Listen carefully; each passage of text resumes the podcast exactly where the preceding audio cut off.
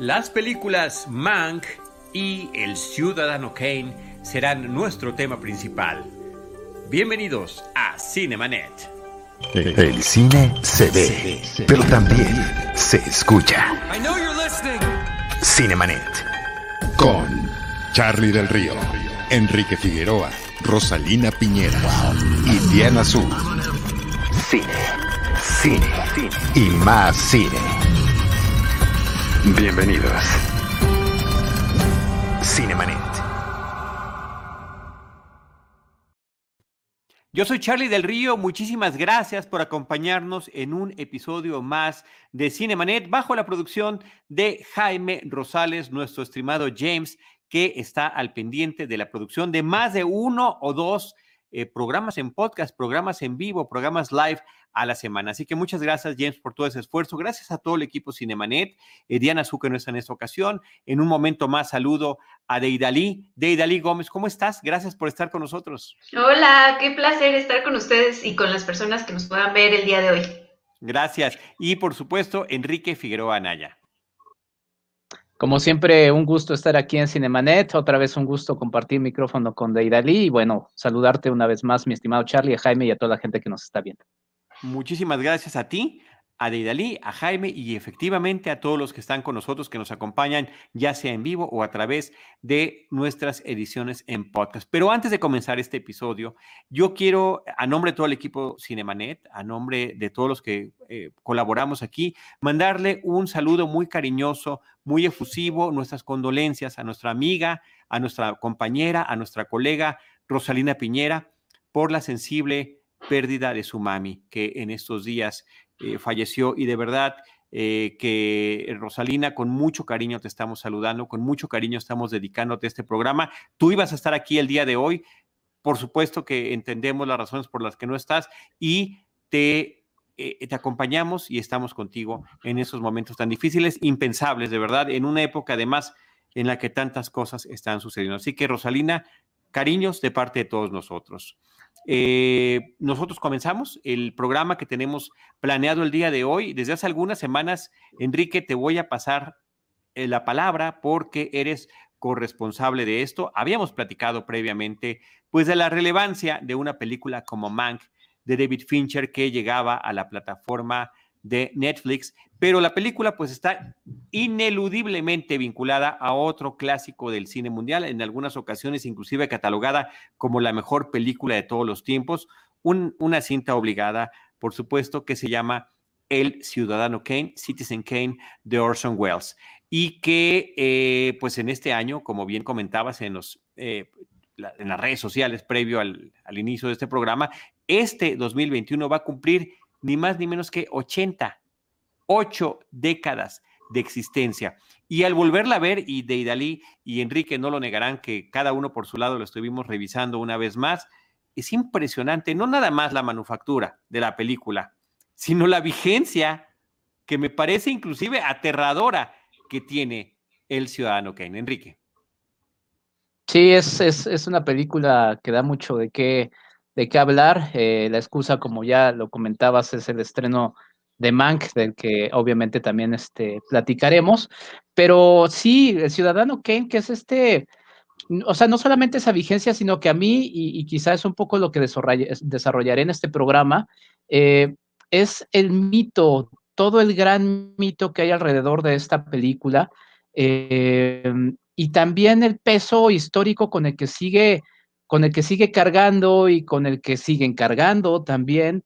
Eh, la verdad es que a veces creo que está, está sobredimensionado de cómo es, porque eh, no sé cómo fue la primera vez que cada quien de ustedes se, acercó a la, película del Ciudadano Ken, la primera vez que la vieron, pues obviamente yo creo que fue como yo, ¿no? O sea, te acercas con, con este aura mágico de que es la mejor película de, la historia. Eh, y cuando la ves, pues está bien. O sea, eh, es, que, es que sí, o sea, a ver, vamos, o sea, y para no irme muy lejos, yo creo que ni siquiera es la mejor película de Orson Welles, ¿no? O sea, la mejor película de Orson Welles podría ser este, Los, eh, los Magnificent Ambersons, que es, que es una película que inclusive mutilada, porque además fue mutilada y eso también será un poco de la, de la, de la tesis que voy a, manejar. Eh, inclusive mutilada es, es, mucho mejor, eh, mucho mejor película.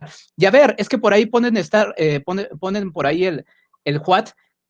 Es que creo que es eso, o sea, todo, todo en el chat. Es de nuestro productor, es de nuestro productor Jaime Rosales, y yo le puse exacto. Pero es que a ver, es que a ver, es que yo, yo quiero salir un poco de esos lugares comunes porque de repente, y eso también nos lleva a listados de películas anuales. O sea, yo he escuchado a, a, directores de medios decir, es que teníamos que meter esta película en nuestro listado porque todo el mundo estaba hablando de ella. En listados anuales. Y, y, siempre mi reflexión es, ¿por qué tenías que? O sea, ¿cuál es el razonamiento de eso? O sea, porque todo el mundo está hablando de ello, a fuerzas tienes, o sea, ¿dónde queda entonces tu argumentación? ¿Dónde queda tu reflexión? ¿Dónde queda tu, tu análisis? ¿No? Y, y, y, de repente como que esta unanimidad, eh, unanimidad que de repente parece sobre Ciudadano Kane, si la rastreamos, empieza en Sight and Sound en 1962, cuando la eligen eh, la mejor película, y a partir de ahí ya no se mueve. O sea, es un mito que ya no se mueve. Recientemente eh, sí, sí hubo cambios por ahí, ya hubo esta, esta relación, pero inclusive yo voy mucho en contra también de estas ideas de, no estoy diciendo que sea una película mala, pero estoy diciendo que no es la mejor, inclusive mejor película de Wells. Eh, en estos listados de 100 películas o 10 películas mejores de la historia, solamente vemos cómo se van moviendo, porque alguien no se atreve y, argumenta y dice, a ver, yo me voy con esta. O sea, el cine es, de, es de, subjetividades, es de, es de muchos puntos de vista, porque además, la propia Citizen, Citizen Kane es una película que vendría siendo un resumen de mucho cine que ya estaba hecho, ¿no? Y es un ejemplo de cómo Orson Welles, digo, es un cine que es diferente para el cine de Hollywood de aquellos años, en muchos aspectos, pero el propio Orson Welles ve mucho cine y lo que hace es plasmarlo en este ejercicio en donde pasamos por diversos eh, géneros. O sea, vamos, a, vamos de, del terror, la, primera secuencia es como de cine terror. Pasamos documental, puedes empezar como con, formato, más documental, formato política, hasta musical, o sea, la, comedia, o sea, es una película que pasa por biográfico, sí, o sea, la verdad es que es una película que es un conglomerado de muchas cosas que termina siendo la presentación en largometraje, porque ya había hecho cortometrajes, muy interesantes, por cierto, eh, de, de muchas cosas, pero a mí me interesa mucho este mito que, inclusive sacó ronchas a mucha, a mucha gente y que será un poco lo que, lo que voy a desarrollar más adelante, pero me, interesa esto, o sea, este mito grandilocuente de, de, Ciudadano Kane, en donde es válido que alguien diga, ¿sabes qué? Para mí no es la mejor película del mundo, y es válido. La verdad es que es válido. Yo quiero escuchar esos argumentos y creo que el mito de repente rebasa, rebasa más. Yo quiero decirle algo a nuestros amigos que nos están escuchando, que nos están viendo, que es una parte de la dinámica desde hace 15 años con Roberto Ortiz, eh, cuando arrancó este programa. Nunca nos ponemos, saludo a Roberto Ortiz, nunca nos ponemos de acuerdo sobre lo que vamos a decir, nos ponemos de acuerdo en el tema, pero no sabemos, no tenemos idea si al compañero, al colega o la colega le gustó o no le gustó lo que vamos a platicar. Y esta que estás comentando, este, este arranque es eh, completamente sorprendente, Enrique, como, como crítico de cine que eres, como historiador, como comunicólogo, como comunicador. O sea, me has dejado eh, patidifuso, verdaderamente sorprendido. Y te quiero decir algo antes de cederle la palabra a Deidali, que yo aprecio muchísimo esta película. A mí me parece, cada que la veo, y que es cada de vez en cuando, años, transcurren años, inclusive lustros a mi edad, en que la vuelvo a visitar y siempre me sorprende. La vez que más me ha sorprendido fue hace exactamente una hora que terminé de verla nuevamente, de ese tamaño. Pero nunca ha estado en mis películas favoritas de todos los tiempos. Entiendo las razones por las que es una película importante, las corroboro cada que la veo, pero no está en mi lista, porque en mi lista, como dices tú, hablaste de la subjetividad. Y para mí es fundamental ese acercamiento que cada uno de nosotros tiene al cine desde diferentes puntos de vista, desde diferentes perspectivas y también, ¿por qué no?, desde diferentes épocas. Aquí tenemos eh, más de una generación en, esta, eh, eh, en este grupo de tres colegas y compañeros de Cinemanet, pero no puedo descartar la gran relevancia que tiene y vuelvo a decir lo que dije al inicio. Llevo 61 minutos sorprendido de la vigencia que sigue teniendo la película y de su, em, de su manufactura. Y ahorita podemos seguir hablando de esto. Me gustaría eh, escuchar el punto de vista de Deidali. Sí, bueno, hay muchas cosas que decir, pero eh, cuando decías que cómo, en qué momento habías eh, visto por primera vez esta película, yo te puedo decir que yo la vi con un punto de vista de estudiante que quería estudiar comunicación. Entonces, mi primera lectura de la película estuvo completamente volcado a la historia que tiene que ver con los medios de comunicación y la manipulación de, la, información. Eh, efectivamente, la película yo creo que va cambiando dependiendo de, desde qué ángulo lo puedas ver, porque también es una película con la que tú, y tú mejor que nadie lo sabrás que das clases, este, pues con la que es muy, muy fácil aprender es de cine, ¿no? Entonces, creo que son estos valores de los que hablaba Charlie, por los cuales él sí, sí, sí se puede considerar como una de las mejores películas de la historia del cine, ¿no? Efectivamente, algo que decían mucho de, Wells es que se había rodeado de la gente correcta para ser eh, Ciudadano Kane y que, y que realmente, pues, ese había, sido como su mayor este acierto, ¿no? Algo que después tiene que demostrar si sí o no es ya con, los años, porque pues eh, no, tuvo inmediatamente un éxito después de, Ciudadano Kane. Entonces, eh, creo que hay algo, eh, este punto de vista de, de, Enrique coincide con el punto de vista que yo tengo acerca de Mank. Este, es una película que tal vez esté un poco Em, difícil de, acceder o que no sea fácil de digerir para todo el mundo, precisamente porque pareciera que necesitas haber visto Ciudadano Kane para disfrutarla, ¿no? Eh, o, ser amante del, Hollywood este, viejo para disfrutarla.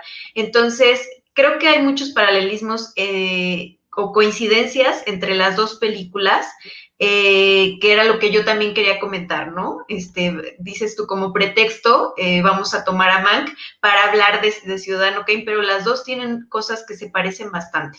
Sí, y se parecen bastante a propósito, está perfectamente medido. David Fincher es un cineasta eh, que es extraordinario en la forma en la que arma sus películas con gran dedicación, con un...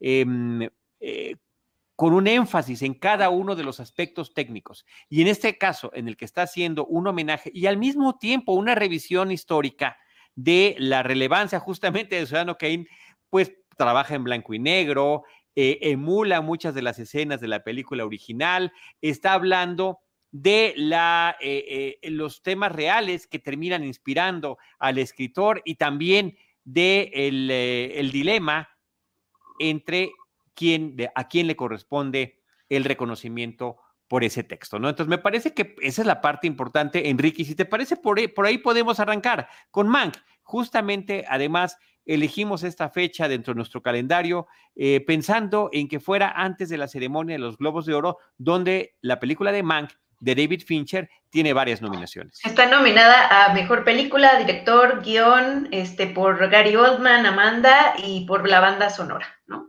Ni más ni menos. Mm. Sí, no, a ver, yo no tengo problemas con Ciudadano Kane. O sea, yo no estoy diciendo que Ciudadana Kane es, es, una película mala. Yo tengo problemas con este mito. Hay mucha gente que seguramente ha elegido Ciudadano Kane como la mejor película de la historia sin haberla visto. O sea, lo puedo asegurar casi con los ojos cerrados. Porque, es pregunta de examen de, cine y así, ¿no? Si la pones ya quedas bien. Y porque lucirías mal diciendo que no es este, que no es la mejor película de la historia, ¿no? O sea, creo que ahí hay todo un análisis y que solo, y porque además la película cuando se lanza no es un éxito. La película cuando se lanza no es un éxito, divide mucho a la gente, ¿no? Es una película que en su momento fue de muy difícil digestión para la gente.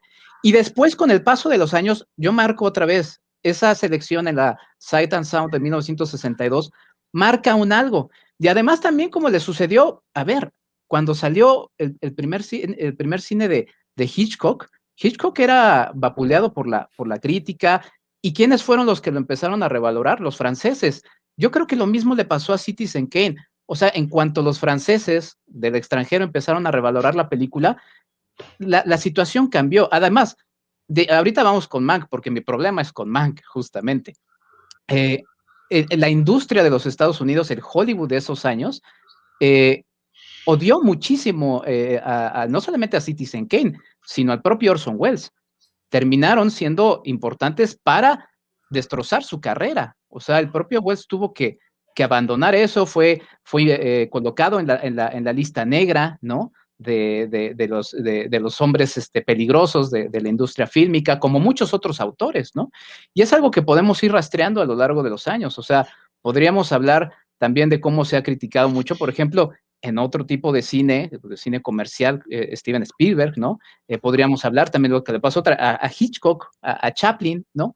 Entonces, mis problemas no son con, con, con Citizen Kane, que sí es un, es un conglomerado de muchas cosas que ya existían, pero también, y para, para, para no ir con esta falsa, eh, porque lancé este comentario incendiario, pero jamás dije que era una mala película, ¿no? O sea, jamás, jamás, jamás lo mencioné. El asunto es que, por ejemplo, eh, ya era muy popular para aquellos años, eh, Orson Welles venía del, radio, toda esta secuencia del uso del sonido es una película que sí es un hito en el cine sonoro. Es una película que sí está pensada totalmente para el cine sonoro, en cómo está utilizada la música. Bueno, trae a Bernard Herrmann del propio radio. O sea, él lo trae, trae a estos actores, la secuencia de créditos finales, el juego de las luces, esta escena en la sala de proyecciones. O sea, hay muchos elementos muy interesantes que sí se rastrean en cine que ya estaba. O sea, a lo que voy a termina muy vistoso, sí, pero lo que voy es que son elementos que ya existen, o sea, que ya existían para esos años. A mí lo que me interesa es ver en qué momento, porque además inclusive, y mencionar la de los Ambersons, este, inclusive en su narrativa, es mucho más audaz que la, que la propia Ciudadano Kane. Es una película que no se ha visto mucho, que no se conoce tanto, inclusive dentro de la filmografía de Orson Welles. Entonces, creo que es un poco todos estos hitos que terminan eh, siendo más, más poderosos que lo que realmente se ve, y ahí es cuando eh, va mi problema un poco con, con Mank, que ya ahorita abordaré, y sí me traje este. Eh, bueno, es que, a ver, ahí menciona, por ejemplo, algo Chris Lata, dice, la mejor de la historia para quién? Seguro habrán visto todas las películas del mundo. Exacto, o sea, y, y, sé que es una, sé que es una cosa que va a sonar de locura y van a decir, ay, ¿cómo crees? Bueno, ¿Por qué del mundo? ¿Ya viste el cine filipino, el, cine hindú? ¿Podrías decir el cine de determinada región? O sea, creo que ahí es donde está ese, ese mito y eso que dice Chris Latak es justamente esa, esa situación. No estoy diciendo que no lo sea, puede, puede ser que lo sea, pero siento que ese mito es demasiado, demasiado fuerte y también hay quienes, quienes la, la detestan y no solamente la figura de, de la película, sino al propio Orson Welles, que ahí es donde empieza mi problema con Mank. O sea, no les gusta su, su vocesota para empezar, ¿no? sí. A mí, a mí me encanta su presencia, me encanta su voz, eh, me encanta pensar, y esta es una reflexión que surge a partir de Mank, eh, la película sobre el guionista de Ciudadano Kane, que em, la edad que tenía, o sea, pensar hoy en día, en el 2020, 2021, en alguien a mediados de los 20 trabajando una historia de estas dimensiones, con estas em, reflexiones sobre la trayectoria de la vida de un individuo visto desde diferentes puntos de vista, pero además interpretado por el mismo director de la historia y 80 años después, perdón, pero el trabajo de maquillaje es espectacular. Y creo que también la interpretación del propio Orson Welles como Charles Foster Kane, eh, interpretando a este mismo personaje en diferentes puntos de su vida, me parece absolutamente sorprendente. Yo a los 24, 25 años eh, era 107 veces más nerd de lo que soy hoy, lo cual es demasiado y extraordinariamente complejo, coleccionando muñequitos de Star Wars. Pensar en, eh, en reflexiones de vida tan poderosas como las que nos están manejando y sobre temas de política, sobre temas de manipulación eh, mediática, eh, pensar en un individuo que, eh, el individuo ficticio, el protagonista Charles Foster Kane, a la hora en la que hereda o compra un periódico y dice, bueno, le dice un señor que está encargado del periódico, este periódico trabaja 12 horas al día. No, aquí son 24 horas al día porque las noticias están pasando todo el tiempo. Dios mío, eso es lo que estamos viviendo hoy en día con el tema de las redes sociales y de la inmediatez de la noticia y de la necesidad de la noticia y, por supuesto, empezar siempre con las mejores eh, las mejores intenciones de honestidad, parcialidad, imparcialidad y demás, y en lo que se termina convirtiendo, ¿no? Esta escena me parece, esta foto que nos puso para quienes están viendo el video, ya sea en Facebook o en, YouTube, eh, nuestro productor Jaime Rosales es impresionante, ¿no? El tipo de maquillaje que tenía Orson Welles para interpretar a, eh, a Kane en diferentes edades. Por cierto, quienes nos estén viendo a través de... Eh, de, de, YouTube. Tenemos el super chat si alguien quiere apoyar esta producción. no importa si son o no tiempos de pandemia, por supuesto que lo pueden hacer. Y también tenemos eh, el, eh, el Patreon de la producción de este programa que corre a cargo de Jaime Rosales, patreon.com diagonal cinematempo, nuestro podcast hermano. Eh, dice Chris Latamiscas, me ofendió que tuviera 43 años el manco, o sea, no pudieron elegir a alguien de esa edad. O sea, Gary Oldman ya está un poco old. Claro, pero también la gente se veía más grande. Eh, en otros momentos de la historia. O sea, a los 24 ya, ya estabas casado a lo mejor, ¿no? También. Sí, bueno, ya tenías hijos, ¿no? E, es, eh, pero claro, es un tema, dice sí, pero no manchen. Efectivamente, tienen toda la razón, pero también, híjoles, qué gran actor escogieron para interpretar a Mankiewicz, ¿no crees, Enrique? Sí, sí, sí, es un, es un gran actor que le da, le da mucha vida. Por cierto, también el que interpreta a Orson Welles, este, creo que tiene 10 años más que, que Orson Welles de, de aquella claro, época. de esa época, ¿no? O sea, tú pones a alguien de 25 años y, lo ves con patineta, ¿no? sí, se, se, nota. Eh, ahora que mencionabas esto de la, de la secuencia de noticias, por ejemplo, y, y, que son muchos de los aportes, porque, a ver, y ese es el problema con Mank, ¿no? Este, hay muchos, hay mucho Wells en, en, Citizen Kane, o sea, hay muchísimo Wells en, Citizen Kane. Él se trae, por ejemplo, a los editores, está Robert Wise, que terminará siendo un editor muy importante, eh, pero también se trae a los editores de su paso por, por, el, por el radio, para las secuencias de noticias, que es esta secuencia inicial, ¿no? En donde tiene otro ritmo la película y nos va introduciendo de una manera muy particular en eso. Hay, hay, hay, que pensar eso, porque además tú decías a los 25 años, yo no quiero ni recordar qué estaba haciendo a los 25 años, pero para ese entonces sí, era nuevo en el cine, pero ya tenía una trayectoria en el teatro, ya tenía era muy popular en el radio, ¿no? Inclusive por ahí, este, por haberlos espantado, se llevó algunas versiones, ¿no? Este, era, era un tipo muy popular y de hecho, toda esa popularidad y todo ese halo, ¿no? Ese mito, o sea, mi problema con el mito es para quienes hablan sin, pues, o sea, nada más por, por insertarse y, y no salirse en, de, la foto.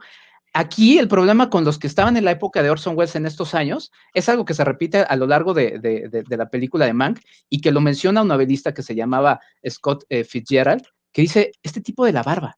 O sea, desde esos les molestaba. Decían, es que este tipo de la barba, o sea, ¿por qué tiene barba? ¿Qué se cree? ¿No? O sea, como que les molestaba eso y la actitud de un hombre, como decía Diana, que se rodeó de un gran equipo. O sea, él era el líder de ese barco y se rodeó de un gran equipo que él fue liderando y que es imposible este, pensar en, en liderar ese barco sin la, la, la, la, forma de ser de Orson Welles, o sea, sin esa actitud eh, tan aventada, eh, tan de líder.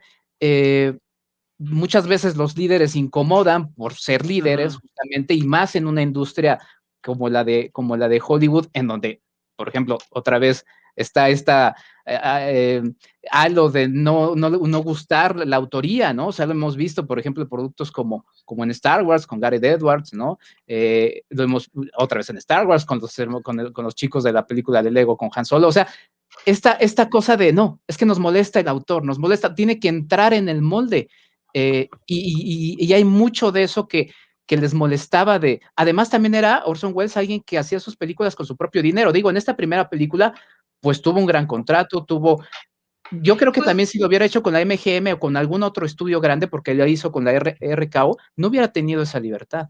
Pero justo se lo dieron por, por el éxito que representó la transmisión radial, ¿no? O sea, fue como, eran tres pelis las que tenía que hacer y nada más terminó haciendo una, ¿no? Con, en este contrato ilimitado de creatividad. Entonces, pues sí, perdón, te, no, es que prácticamente le, imploraban, o sea, era como de necesitamos a este genio en el cine. Entonces fue por eso que también este Orson Welles, y Orson Welles se puso a estudiar, se puso a ver mucho cine, y fue alguien que dijo, a ver, voy a tratar de hacerlo mejor que, que puedo. También estoy diciendo que era un cine que ya, muchas cosas de ese cine ya se habían visto, pero estamos hablando de 1941, en donde o no se recordaban esas cosas o no, no las había visto la mayor parte de la gente, entonces resultaban novedosas para, para su tiempo, ¿no? Sí, pero, pero muy bien integradas. Eso definitivamente, Enrique, lo tenemos que reconocer. Y hay un tema de visión del individuo, ¿no? Y, y en el caso de Mank, lo que resulta muy interesante es este concepto de el cine visto a través del cine, ¿no? El cine dentro del cine.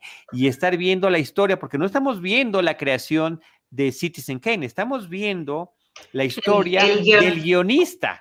¿Cómo concibe la historia basado en quién la está realizando, bajo qué condiciones la estaba realizando, cuál era su relación con Orson Welles y, eh, y el crédito que toma Orson Welles por un guion que él estuvo cuando mucho supervisando a la distancia, sí, bajo su encargo, bajo su tutela, eh, y por supuesto bajo su ejecución, ¿no? Pero finalmente creo que son parte de las cosas que justamente una película como Mank pone. Y la otra es interesantísima que cada que nos está escribiendo una escena nos dice si es de día, si es de noche, como si estuviéramos viendo, por supuesto, el guion escrito, ¿no? Que te dice si es un flashback, si es un flash forward, si estamos en un interior, si estamos en un exterior y cuáles son los personajes que se encuentran allí. Y también hablando del, guion, eh, creo que sobre Mank es muy interesante saber eh, pues que el guion es de, del papá de David Fincher, de Jack eh, Fincher, que es un guion que lo venía escribiendo desde mucho tiempo, que 1990, no sé cuánto, y resulta que no, él murió sin haber podido ver esta película hecho, hecha realidad, pero eh, definitivamente, eh, pues gran parte a lo mejor de lo, de lo que este señor vivió eh, porque es más o menos como de, de, o sea, como que tenía poca edad cuando, cuando se estrenó Ciudadano Kane y pues también era parte de la industria de cierta manera, no era escritor, era periodista, eh, era vecino de George Lucas, ¿no? Allí en California. Entonces, pues resulta que, que esta historia también tiene mucho que ver eh, con los escritores, ¿no? Con la, óptica que tienen los escritores. Eh, pues a veces pidiendo su crédito, ¿no? Sobre, sobre estas películas. Sí, el reconocimiento que al final de cuentas, yo lo he dicho más de una vez a lo largo de, mi trayectoria como comunicador, lo único que uno pide, lo mínimo que uno pide es el nombre en lo que escribimos, en lo que hacemos o en lo que producimos, Enrique. Sí, bueno, es que ahí hay varias cosas que son justamente mi problema con Mank, pero bueno, nada más la anécdota, era vecino de... Tus problemas, vengan todos sus problemas, este es nuestro grupo de apoyo, vengan tus problemas. Bueno, es que los problemas son justamente las contradicciones, pero a ver, eh, decían que era vecino de Lucas y sí, Lucas de hecho lo quería como la voz de, Darth Vader, ¿no? Finalmente se, retracta porque es una voz muy reconocible, ¿no? Es una voz que, que, ha pasado por mucho, que es muy reconocida para aquellos años, entonces se, se retracta de ello, pero... Mm, a ver, la película, Mank menciona, si le mientes a la gente el tiempo suficiente, tienden a creerlo, ¿no? Y también por ahí eh, menciona las personas que se sientan en los cines, este, pues terminan tendiendo a creerse, a creerse todo lo que se les presenta, ¿no? Y mi problema es justamente ese, o sea, la película se basa sobre una, pues sí, sobre una mentira, o sea, ya hay muchos estudios y hay historiadores que han trabajado en ello. Eh, es gente que, pues obviamente no, no conoce David Fincher, eh, y tampoco su papá, porque esta, esta teoría de que no, que, de hecho ni siquiera se acredita en la película. O sea, ¿de dónde sale esta teoría? Y están criticando el que no se acredita el nombre de, de Mank en el guion. O sea, está sobre muchas cosas que son, yo diría, hasta perversas por parte de alguien como David Fincher, que además, en una declaración que a mí me parece, me parece muy extraña porque, porque es, es el resumen, y por eso digo, a ver, va a cumplir 80 años este Stephen Kane. Orson Welles ya está muerto, pero parece que sigue habiendo un odio que también ha sido arrastrado a lo largo de los años, así como también este eh, amor ciego por decir que es, o, ley ciega de que es la mejor película, también hay un odio y un resentimiento por la, por la proyección de una figura como Orson Welles. Pero a ver, David Fincher dice, bueno, creo que la tragedia de Orson Welles radica en la mezcla entre un talento monumental y una inmadurez inmunda, así dice. Claro, hay algo de genio en el ciudadano Kane, hay algo de genio, dice él, ¿no? ¿Quién podría discutir eso? Pero cuando Wells dice, solo se necesita una tarde para aprender todo lo que hay que saber sobre cine, digamos que este es el comentario de alguien que ha tenido la suerte de tener a Greg Toland, que estuvo apoyándola en la cámara, no existía todavía la, figura del cinematógrafo, pero pues él le prepara la siguiente toma y dice, Greg Toland, maldita sea, un genio loco. O sea, aquí lo que, está, lo que estamos viendo en Mac, más bien es como, pues no sé, yo creo que habla más de la arrogancia e ignorancia de Fincher que de la mergalomanía que está tratándonos de decir de Wells. ¿Y a qué voy con estas teorías? Hay historiadores, y voy a citar un artículo que vale mucho, mucho, mucho la pena, eh, que se llama Mankey el fantasma de la Navidad futura, porque está esta teoría de que eh, Wells de alguna manera como que representaba todo por lo que iban a pasar los, los estudios en aquellos años. Esto lo escribe un historiador muy reconocido llamado Joseph McBride, que, que estuvo en contacto con, con Wells. Y él menciona el ensayo de Pauline Kael, que se llama Racing Kane, en donde se pone justamente en duda la autoría eh, de, o la participación inclusive de, Wells, eh, como, como está en la teoría de, la película, ¿no? Pero ya hay muchos historiadores que han refutado eso, inclusive con investigaciones, con declaraciones de gente que ha revisado a lo largo de, o sea, gente que ha estudiado y no como Fincher que de repente llega con alguna cosa que, que no, no, no explico de dónde tanto odio. O sea, hay falsedades, ¿no? Decir que fue el primer borrador del guion no es cierto y eso se menciona en la película de Mank. Se ignora que hubo semanas previas reuniones de Mank y Wells que trabajaron juntos la estructura y los personajes de lo que sería el ciudadano Kane. Ignora que Wells trabajó en un guion paralelamente a Mank y que Mank le iba mandando, y eso está en declaraciones, le iba mandando justamente los borradores para que los fuera revisando, ¿no? Y también las visitas que Wells va haciendo a Mank en Victorville. En la película vemos solamente que que sucede hacia el final, ¿no? Eh, de hecho, hay hasta fotografías que acreditan eso. Y resta importancia a los muchos borradores posteriores de Wells y también a las constantes referencias de que hubo algunas correcciones durante el rodaje propio. Entonces, con todos estos hechos acreditados, inclusive hubo una reedición de este ensayo de Pauline Kyle a, a, inicios de los años 90, o sea, como todavía tratando de decir, no, es que sí está bien, cuando ya ha sido refutado, me parece muy peligroso que esto siga siendo, sobre todo en un elemento tan poderoso como el cine, y cuando la propia película habla de eso, critica eso, es una verdad dicha mil veces, eh, una mentira dicha mil veces, que en este trabajo que termina siendo como una especie de docupelícula, es muy peligroso. Cuando uno trabaja una docu, docupelícula o docuserie, tiene ciertas licencias. Aquí se pasó por, la, por el arco del triunfo esas licencias, David Fincher. Pero fíjate, Enrique, que no es una docupelícula, es una ficción no es un trabajo documental. sí, pero tú mismo, Charlie, lo mencionabas al inicio de la película, de, tu comentario, dabas por hecho que esto era, era algo, era un hecho, porque así se nos presenta, y eso es lo peligroso de esto. No lo doy por hecho, estamos, estamos hablando de una película de ficción, de una película de David Fincher. Hasta el momento no he visto yo nunca un documental de David Fincher. Sí he visto eh, falsos documentales de Orson Welles, porque los primeros poco más de 10 minutos de Orson Welles lo son son un mini documental que me parece extraordinario porque está emulando el, el, lo que se trabajaba como eh, eh, documentales informativos o noticiosos en la época en la que he realizado, ¿no? Eso me parece que está padrísimo, pero no, estamos ante una ficción, me parece que eso es lo más importante que hay que rescatar. Y hay una serie también de situaciones que se mencionan a lo largo de la película que no eran del dominio público como aparentemente lo está marcando la película, como el propio y famoso significado de Rosebud, ¿no? Lo que están todo el tiempo tratando de desentrañar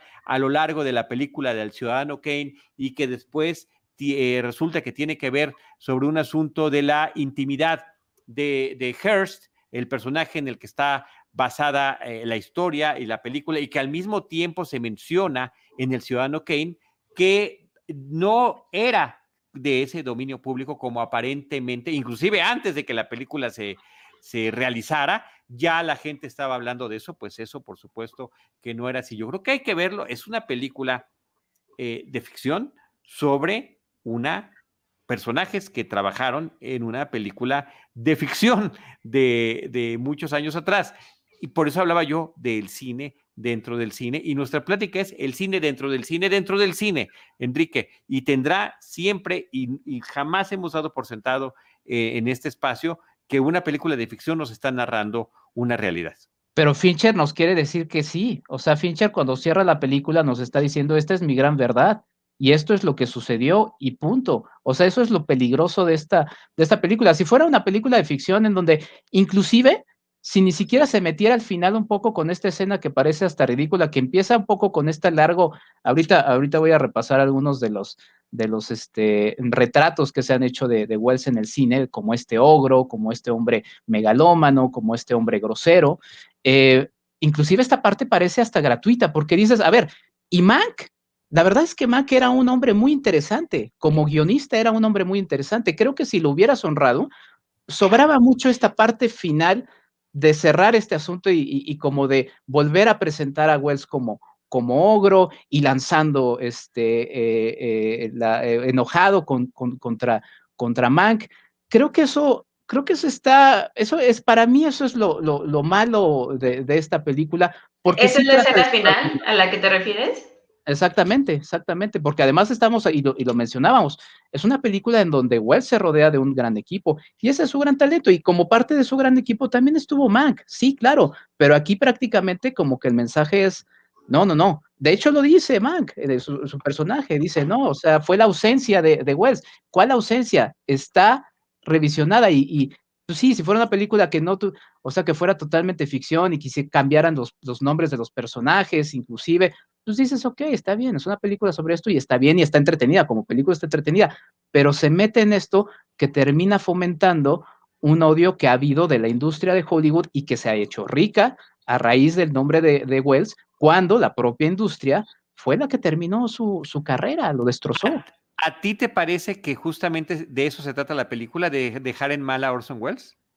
Bueno, pues ahí está el comentario de David Fincher. Eh, es que no creo que sea así. Realmente, fíjate, ni siquiera. Pero ¿de dónde nace el comentario de David Fincher?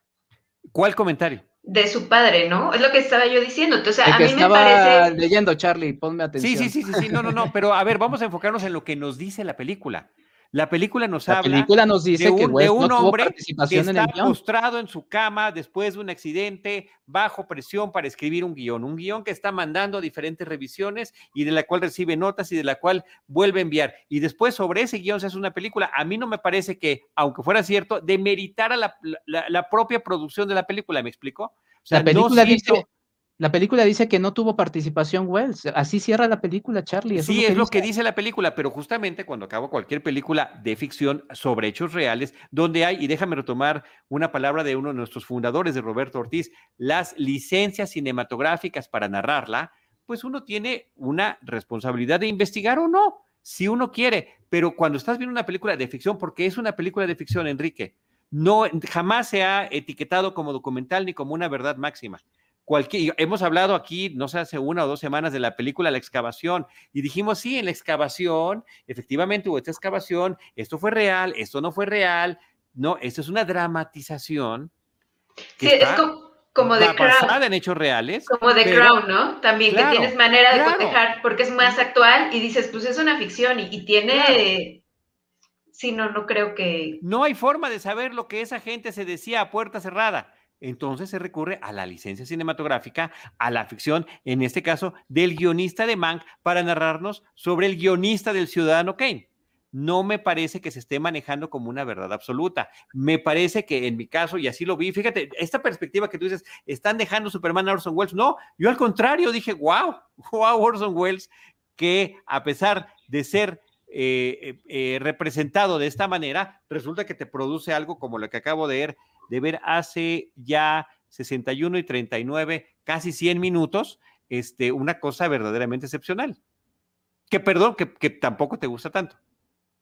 Pero es que, por ejemplo, o sea, te digo, esa, esa cita de, de inmadu- inmadurez inmunda, o sea, de verdad es, es- estás ahí. Pero esa diciendo, cita está, está fuera de la película, ¿sí? O, Pues sí, o- pero la dice el la revisador. La dice No, el bien, revisador. está bien, Y a ver, esta, esta licencia otra vez, digo, hay de licencias a licencias, Charlie, también. O sea, no, no vas a, Sí. a basarte en una, en una mentira que, que, que, que está refutada y, que además, perdón, y, ahí va también un poco el asunto, es, es una figura la de Orson Welles si hacemos el, análisis de, de Welles representado en el cine, que ha sido presentado constantemente como un ogro.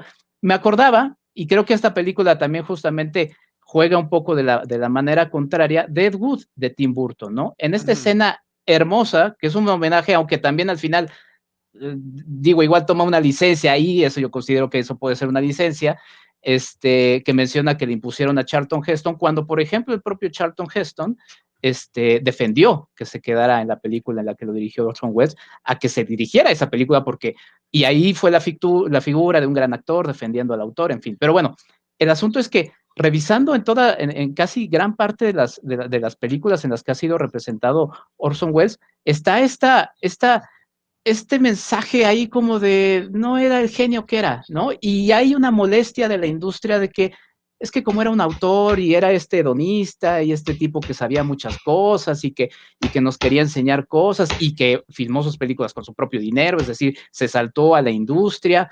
Eh, yo, yo encuentro eso, eh, eso en la película de Maxi. Si quitáramos ese, ese elemento, me parecería una película entretenida. Eh, la música está bien, de Atticus Ross otra vez y Tren Reznor, eh, la fotografía, pero, pero sí me parece un elemento que no está bien pasar de, de alto y, y, que ahí, por ejemplo, quizá por mi formación como historiador y como el cine tiene una poderosa imagen y lo menciona la propia película, este, pues creo que es importante resaltarlo. Ahora, se critica el no, el no, el no acreditar. Se, hay una subtrama sobre un político que sale de un libro que no es acreditado en la película, ¿no?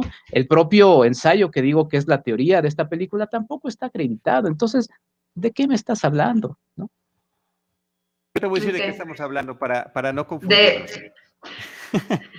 mira, yo es donde yo decía que, encontraba como paralelismos, pero no, pero en el, en el tema del, del, estreno de las películas, o sea, Ciudadano en la Guerra Mundial, este Mank en pandemia, o sea, que son crisis globales este, que tienen a todo mundo en una situación muy extraña. Este, las dos estrenan en sin tener éxito en taquilla, o sea, realmente el público no es como que, yo todavía hablo con personas que no han visto Mank, a pesar de que lleva tres meses que se estrenó, y no tienen el más mínimo interés de verla porque sí es una película que eh, es complicada, o sea, en sí misma, desde blanco y negro ya eh, eh, en esta plataforma Netflix, pues está, está complicada para, para la mayoría del público. Sí creo que es una peli que se tenía que haber visto en el cine para disfrutarla realmente, ¿no? En, el, en todos sus aspectos técnicos, pero, pero, pero sí tienen como, como esta similitud, ¿no? de, de, de que más bien la crítica es la que las está eh, abrazando, ¿no? Eh, eh, por estos valores que tienen ahí. Yo no tengo que irme más lejos. En mi casa, si una película está en blanco y negro, hay una persona que no la quiere ver.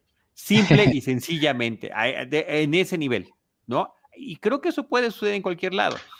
Yo te iba a decir algo, Enrique, y es una anécdota personal de mi lejanísima infancia, amigos, por favor, ténganme tolerancia y les ruego que cuando les dé esta referencia no vaya a haber eh, prejuicio por mi edad. En un episodio de Odisea Burbujas, Mafafa Musguito, después de ver Lorenz de Arabia, le pide al profesor Memelovsky que por favor se vayan a la época de Lorenz de Arabia porque lo quiere conocer. Y todo el episodio se trata de los esfuerzos que está haciendo el grupo por utilizar la máquina del tiempo, trasladarse a la época de Lorenz de Arabia, llegar al desierto y encontrarlo. Y en el momento en el que Mafafa Musguito se enfrenta, dice, aquí está, él es Lorenz de Arabia. Y Mafafa Musguito dice, ¿este es Lorenz de Arabia? No, yo quiero al que vi en la película. O sea, yo, yo, quiero al actor. Y hay, bueno, y en este caso, Lorenz de Arabia era Álvaro Carcaño, que era el actor que hacía todos los otros personajes que no eran los principales, ¿no? Eh, Mafafa Musguito lo que quería era ver a Peter O'Toole. Y creo que eso, eh, eh, Enrique y Deidali y queridos amigos, manifestando lo que es una situación infantil, que es la que vive Mafafa, de confundir la ficción con la realidad, es lo que nos toca hoy. Creo que como público podemos ser lo suficientemente maduros para saber que esta historia está basada, inspirada en hechos reales y que al final de cuentas, gracias Jaime por la foto de Odisea Burbujas, eh, a final de cuentas es, es una interpretación del autor, en este caso, ¿no? David Finch, que está utilizando el guion de su propio padre, pero justamente, y lo hemos hablado también muchas veces aquí, termino de ver la película y puede existir, y que me parece que está el valor, puede existir el, el, interés de cada uno de nosotros por ir a saber lo que realmente sucedió. Y yo termino viéndolo, fíjate, no, no, no, vi esa perspectiva que tú ves, Enrique, de ataque hacia Orson Welles. Yo termino viéndolo como un homenaje a, y crítica también a la industria del cine porque también están ahí los diferentes conflictos y situaciones que hay con diferentes eh, personajes también basados en, gente de la vida real. Nada más falta que nos busques a Álvaro Carcaño, aquí está Peter O'Toole como Lawrence Arabia, para que vean el por qué la pobre Mafafa Musguito se traumatizó tanto después de conocer al supuestamente verdadero eh, Lawrence Arabia en, su viaje en el tiempo. Eh, ¿Qué es lo que a mí me gustó, Enrique? Es lo que yo disfruté de Mank y que te motiva, creo yo, para quien haya o no haya visto eh, El Ciudadano Kane, que donde me dijiste que está, está en Amazon Prime Video en, en renta, ¿no? En Prime, sí. En Amazon Prime Video. Para que, mira, wow, está Álvaro Carcaño ya, pero ya como en estos tiempos, ¿no?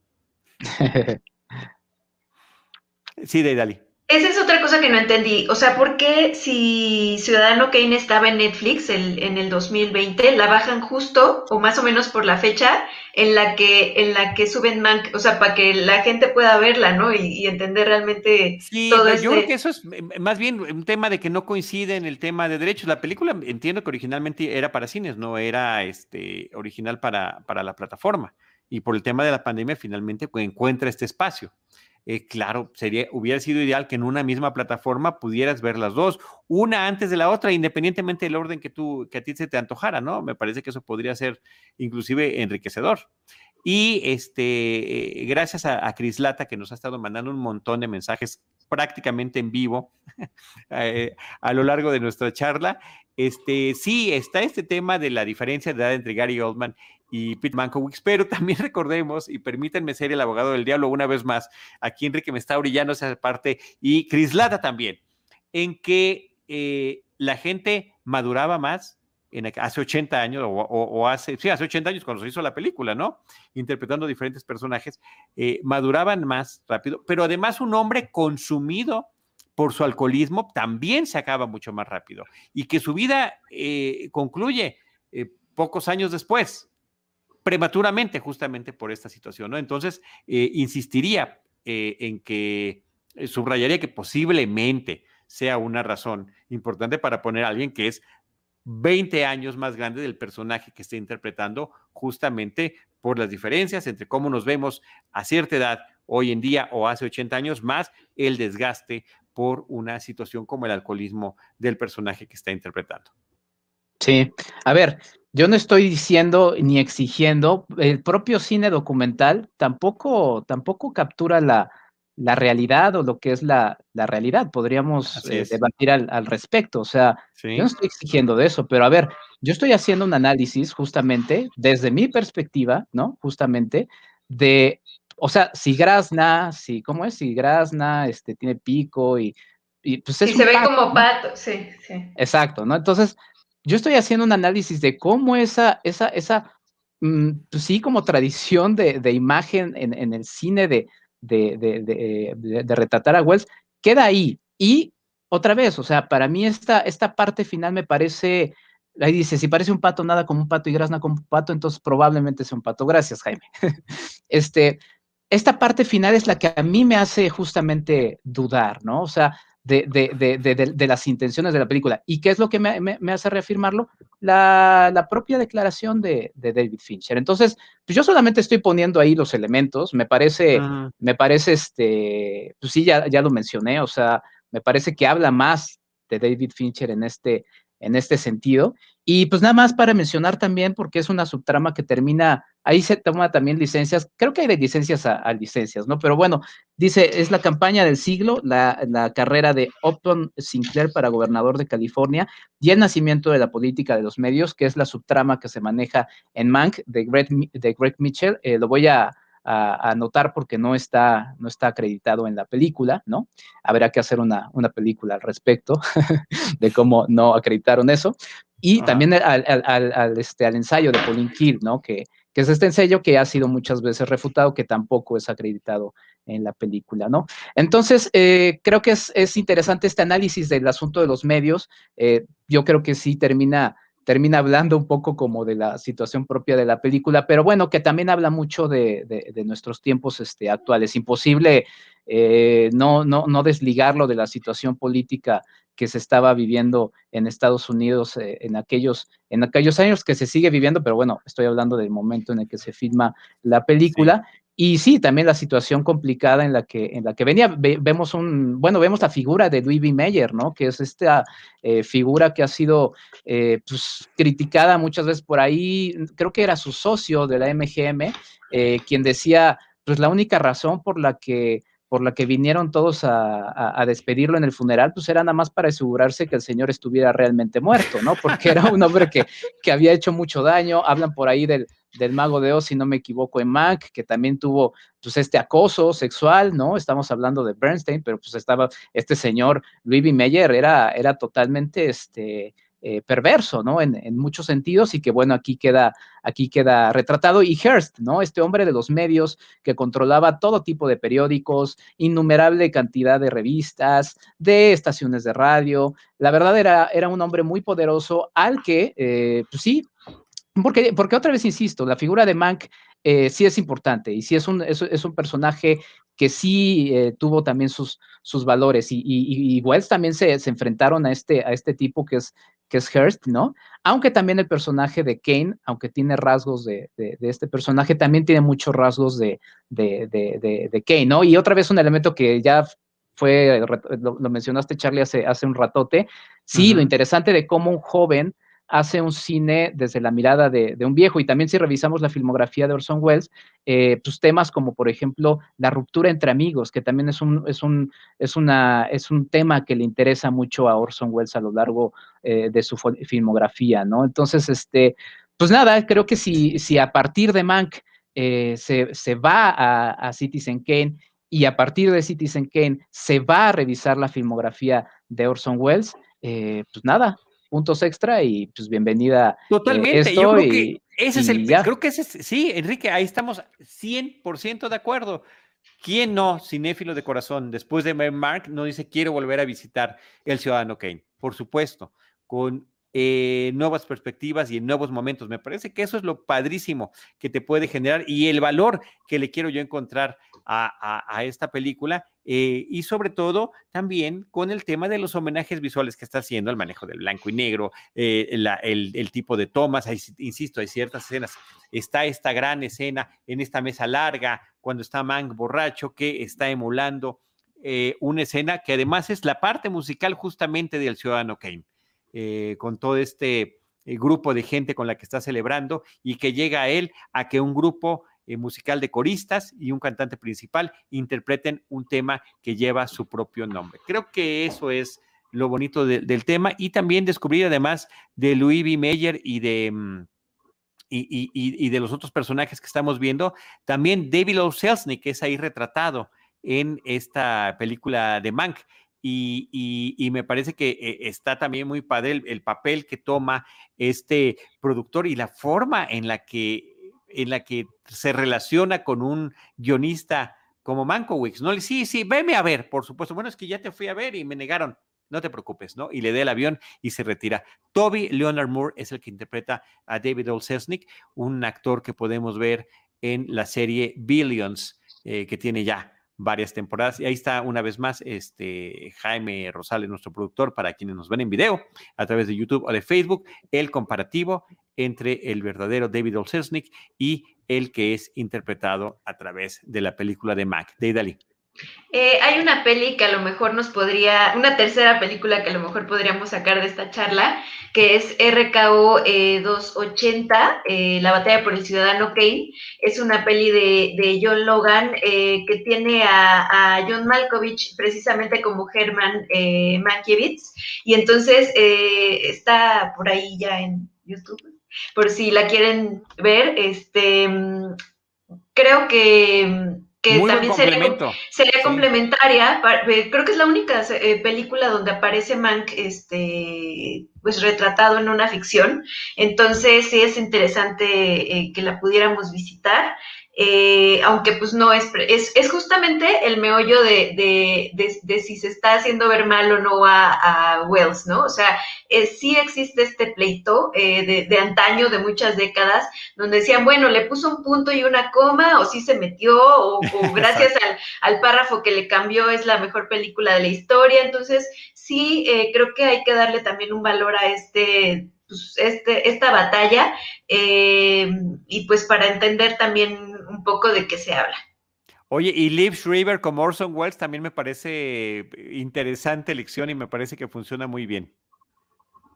Y, James Cromwell como Roundhurst, eso está, eso está increíble. Oigan, em, yo voy a añadir una, yo voy a añadir una. Sí, venga, venga, venga. No voy a polemizar sobre RK o 281, pero bueno, Mia Norson Wells de... Sí, sí polemiza, sí polemiza. Pues es que ahí también está representado un poco como ogro, y de hecho en la imagen que estaba presentada hasta verde está ahí. No, sé si eso fue un truco que alguien le quiso poner, pero bueno, en la de Linklater creo que la, la, personificación de Wells eh, es, es, es, interesante, es una película en la que también para los chicos, ¿no? Para los, para los más jóvenes, pues está ahí Zac Efron, y que creo que también es una muy buena personificación de, de, de, Orson Welles, y, y este momento, digo, Ed Wood, vayamos a, Ed Wood, que también se llenó por muchos años de este mito de ser el peor director de, del mundo y que Tim Burton le hace un extraordinario homenaje en donde eh, algo que empodera al personaje de Ed Wood es este breve encuentro con Orson Welles, donde se lo encuentra solitario y este, Orson Welles le da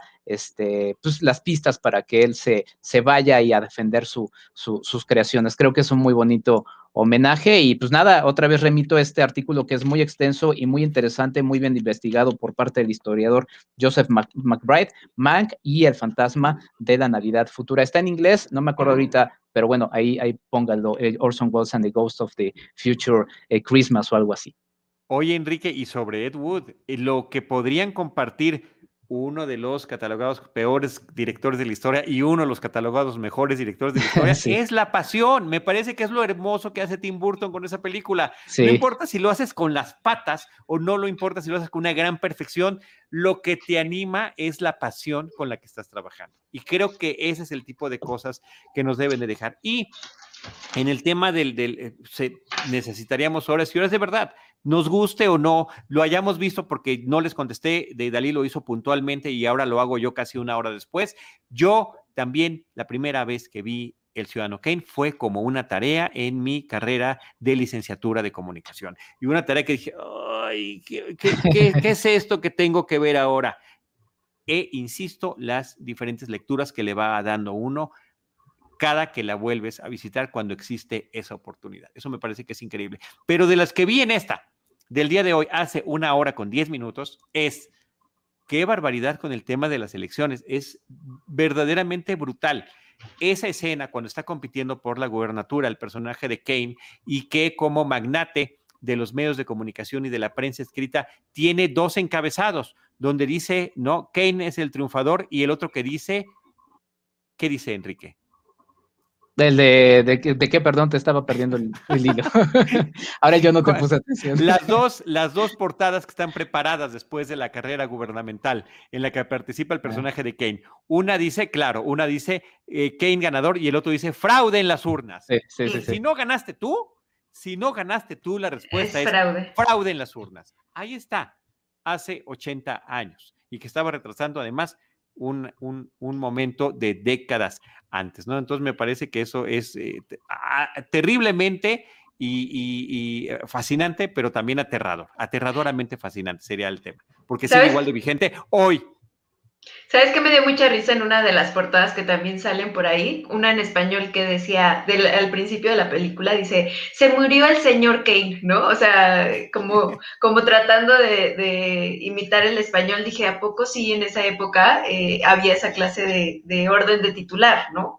Claro, Pero bueno. y y el otro también que salen más de un encabezado de, las, de los que nos aparecen en la película del ciudadano Kane eh, en torno a su afer y posterior matrimonio con el personaje de Susan Alexander es eh, Kane es eh, encontrado con una cantante, ¿no? Está entrecomillado. O Charles Foster Kane se casa con una cantante.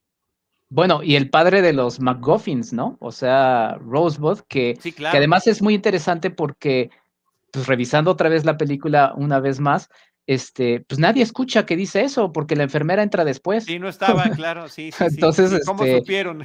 y todo eso termina siendo una, o sea, es interesante, y de hecho esa idea, este, parece que es de, de Mank, y, a, Wells le pareció una buena idea como para empezar a arrancar la, narrativa, pero sí, la enfermera entró después, eso pues no, no era posible. Sí, pero, pero en, mi, en, mi, eterna defensa por este tipo de, aparentes problemas de continuidad o de, o de lógica de las películas, el famoso mayordomo que después menciona estaba sentado en la oscuridad vigilando.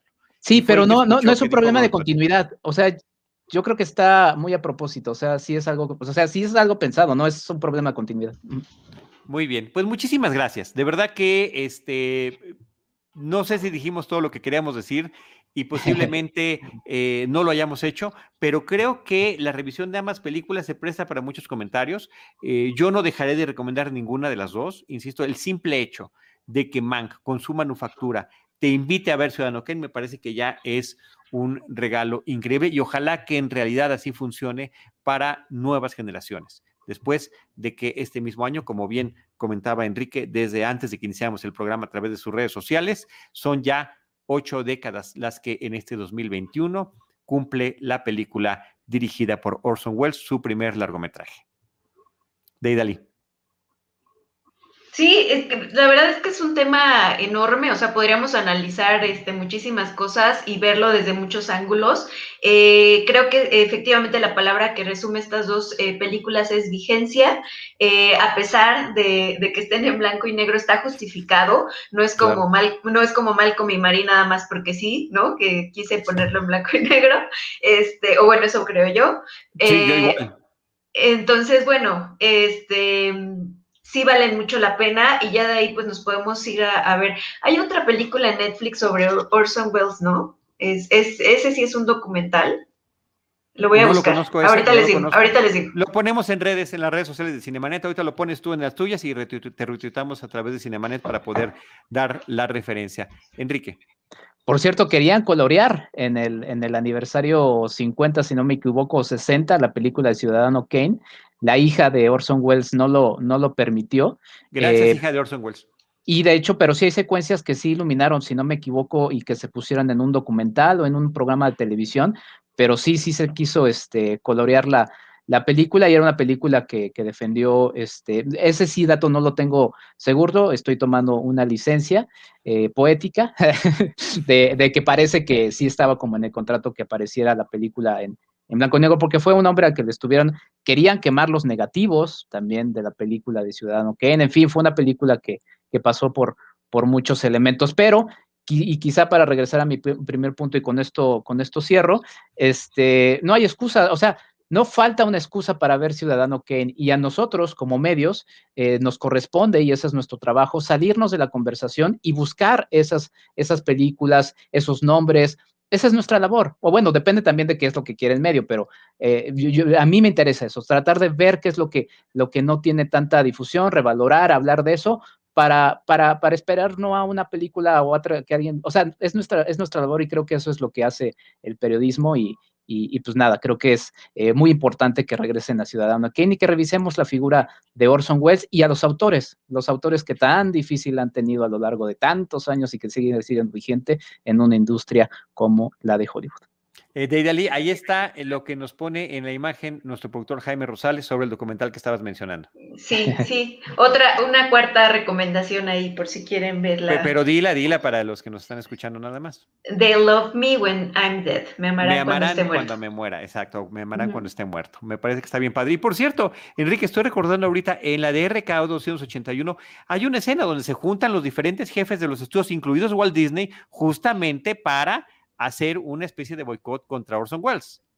Sí, sí, sí, sí. esa película. Entonces, eh, no necesariamente lo están, lo están, o yo no necesariamente interpreto que siempre estén tratando de manchar así su imagen.